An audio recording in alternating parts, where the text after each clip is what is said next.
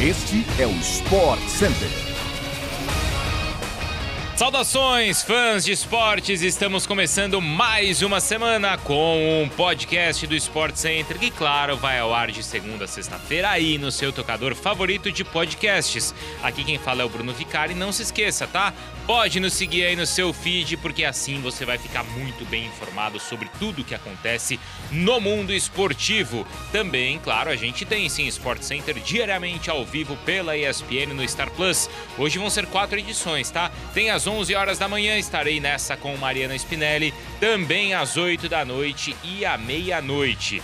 Claro, depois do tradicional linha de passe de segunda-feira. Então, ó, pode subir o som, porque o SC tá no ar.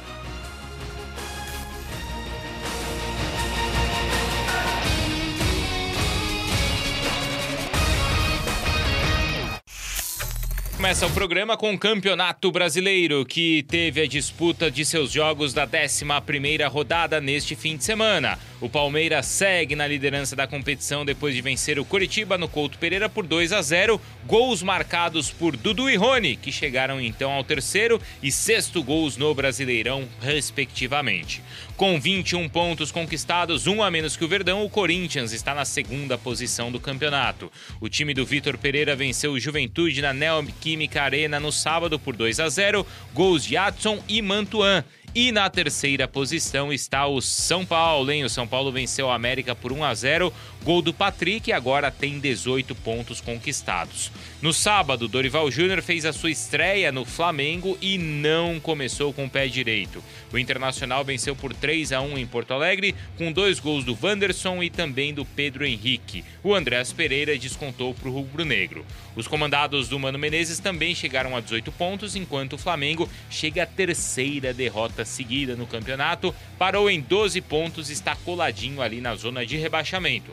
Também no sábado, o Galo empatou com o Santos 1 a 1 no Mineirão, mesmo com um jogador a mais. A 11ª rodada do Brasileirão termina hoje, quando Botafogo e Havaí se enfrentam, às 7 da noite no estádio Newton Santos.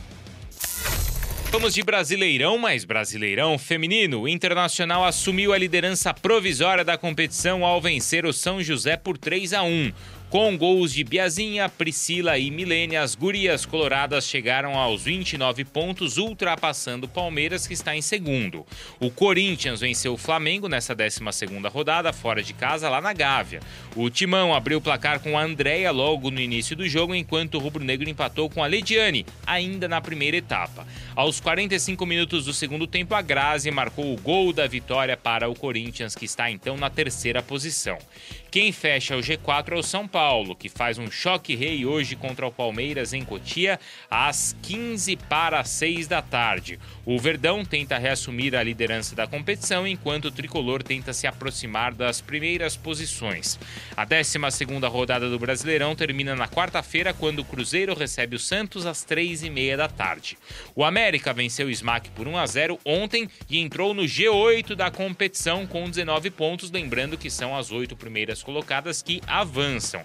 Enquanto isso, Havaí Kinderman goleou o Crespon por 4 a 1. A equipe de Santa Catarina é a décima colocada, um ponto atrás da Ferroviária, que empatou na rodada com o Real Brasília e está em oitavo.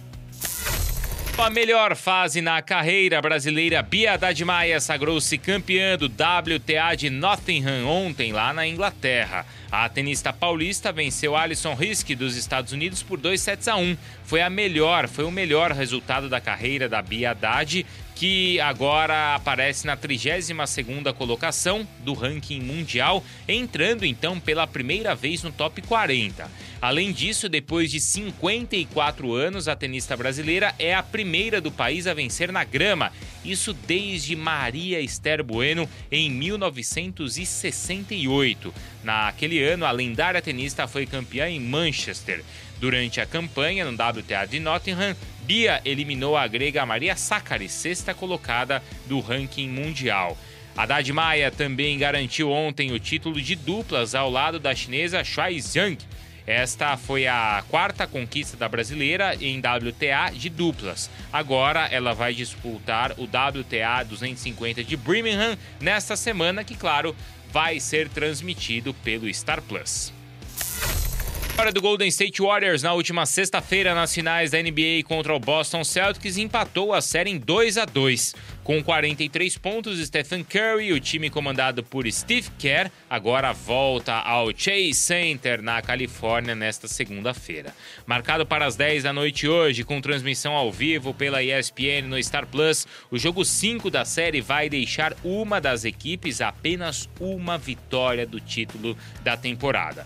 Os Warriors tentam conquistar a sua primeira liderança na série, enquanto os Celtics buscam voltar ao caminho da vitória com Jason Tatum e Jalen Brown e, claro, companhia. Vai ferver e a gente acompanha tudo na ESPN pelo Star Plus fechar então nosso programa de hoje, a gente vai aos destaques da UEFA Nations League no último final de semana. A Espanha ganhou de 2 a 0 da República Tcheca com gols de Soler e Sarabia e assumiu a liderança do grupo 2 após quatro rodadas disputadas.